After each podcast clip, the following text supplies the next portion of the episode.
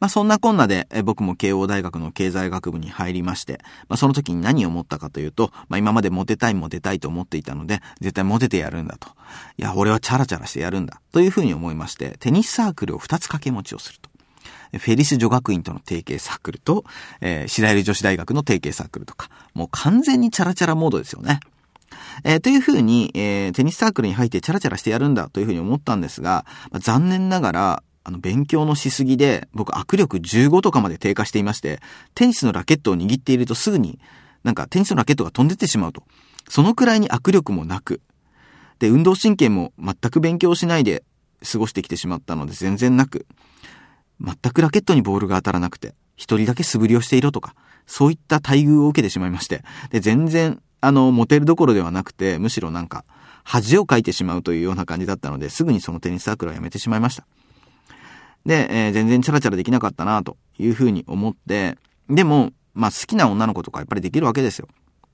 で、その時にすごく好きになったあのゆりちゃんという女の子がいましてですね、大学1年の時に。えー、そのゆりちゃんから何を言われたかというとですね、あすごい好きだったけど、あの、振られたんですね。3回デートをして。で、振られた理由がですね、だってたかしくんって世界史の話しかしないんだもんって言われたんですよ。え、ちょっと待って、ピョートル大帝の南下政策とか興味ないの？とか。あの、やっぱり、こういうロシアの、あの、歴史とかそういうの興味ないのかなっていうふうに聞いたら、あるわけないじゃんって言われて、あの、今まで勉強しかしてなかったんで、話題が勉強のやり方とかですね、あの、世界史とかそういうことしかなかったんですね。で、またその、テニスサークルで僕貧縮を浴びた事件があって、まあテニスサークルとかってカラオケに行ったりするんですよね、みんなで。で、その時に、あ、電撃ネットワークが歌出してるっていう風に言ったら、TM ネットワークだったっていう事件がありまして、まあそういう感じで全然音楽も知らないと。で、芸能人も知らなかったですね。僕、和田明子という人が何をしている人か知らなくて、大学時代にすごく恥をかきました。そのくらい勉強ばっかりしてきたので、あのー、もうダメ、ダメっていうか、勉強しちゃいけないんじゃないかと思ったんですよ、その時に。まあ、もちろん家庭教師はしてたんですけど、えー、その時に、えー、まあ、ゆりちゃんに振られたおかげで、もう、俺は世界史を捨てようと思って、え世界史の僕の一、一個、えー、一問、一秒で覚えるようなノートを全部捨ててしまったんですね。今それがあったら、あの、それをね、皆さんにどんだけ提供できたかというふうに思うんですけど、その時に、えー、ゆりちゃんに振られたおかげでですね、僕はもう世界史を人生から封印しようと決意しました。そのおかげで、えー、今それ残ってませんけど、ね、そんな感じで勉強ばっかりしてきてっていうところから頑張って女の子とも喋らなきゃいけないというふうに思って、合コンしたりとかして、でも全然喋れないよ女の子とっていう感じでずっと時間が過ぎていって、で、大学2年のクリスマスの時に、たまたまですね、僕が大好きな逸見正隆さんが亡くなりまして、で、その時に僕は思ったんですね。俺アナウンサーになるんだと。逸見さん亡き後、俺がアナウンサーになるしかないっていうふうに思ったんですよ。なんでかっていうと、僕、逸見さんの生き様が大好きで。で、逸見さんってどういう人だったかっていうと、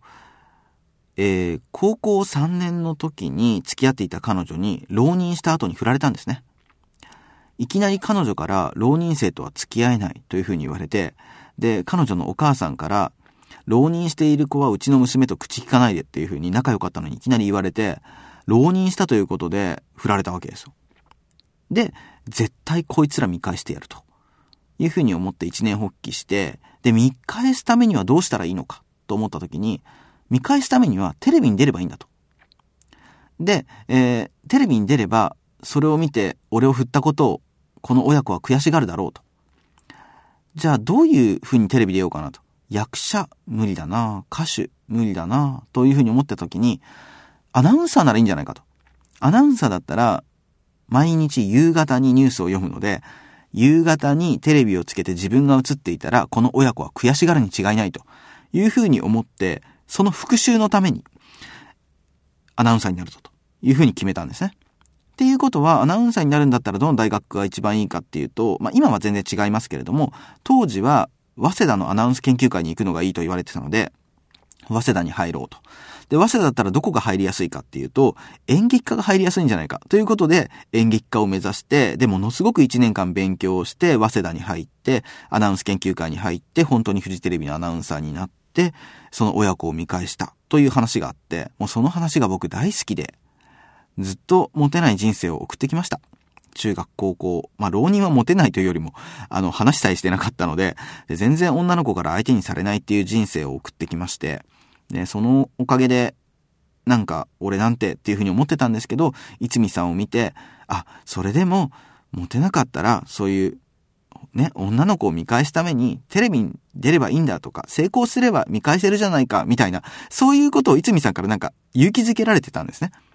で、それで僕も慶応大学に行けば今まで自分を振った女の子が悔しがるんじゃないかとか思って勉強をしてました。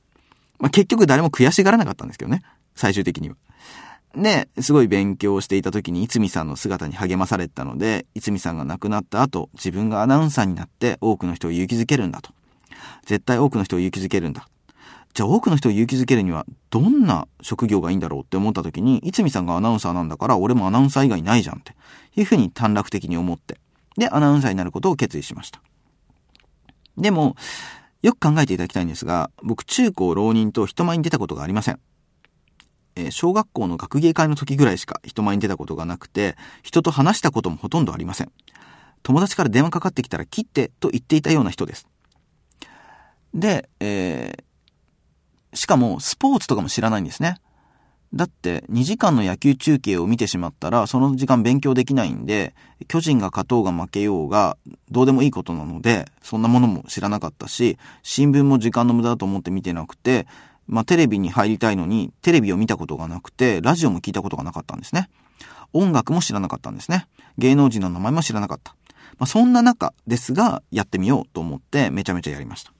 まあ、その結果本当にアナウンサーに内定できたですよえー、なんで内定できたんだと。不思議だと思いますよね。皆さん。周りの方からも絶対無理だと言われてました。でも、すごく努力したおかげで内定できたんですけど、まあ内定した理由は何かというとですね、たまたま一次試験が筆記試験だったんですよ。作文とか。うん。だって、アナウンサーってみんな明るい人がなるじゃないですか。僕一人だけ暗かったんですよ。だから勉強だけできたんですね。たまたま勉強があって、作文で一気に絞り込まれて、で、えー、筆記試験でも絞り込まれてっていうところで、その時点で8人ぐらいしか残ってなかったんですよ。僕を含めて。で、そこでなんか運よく決まったっていう感じで、なんか本当に勉強が身を助けてくれたという、そんな感じでアナウンサーになったんですね。まあ、そしてアナウンサーになって、もうすごい万々歳だったわけですよ。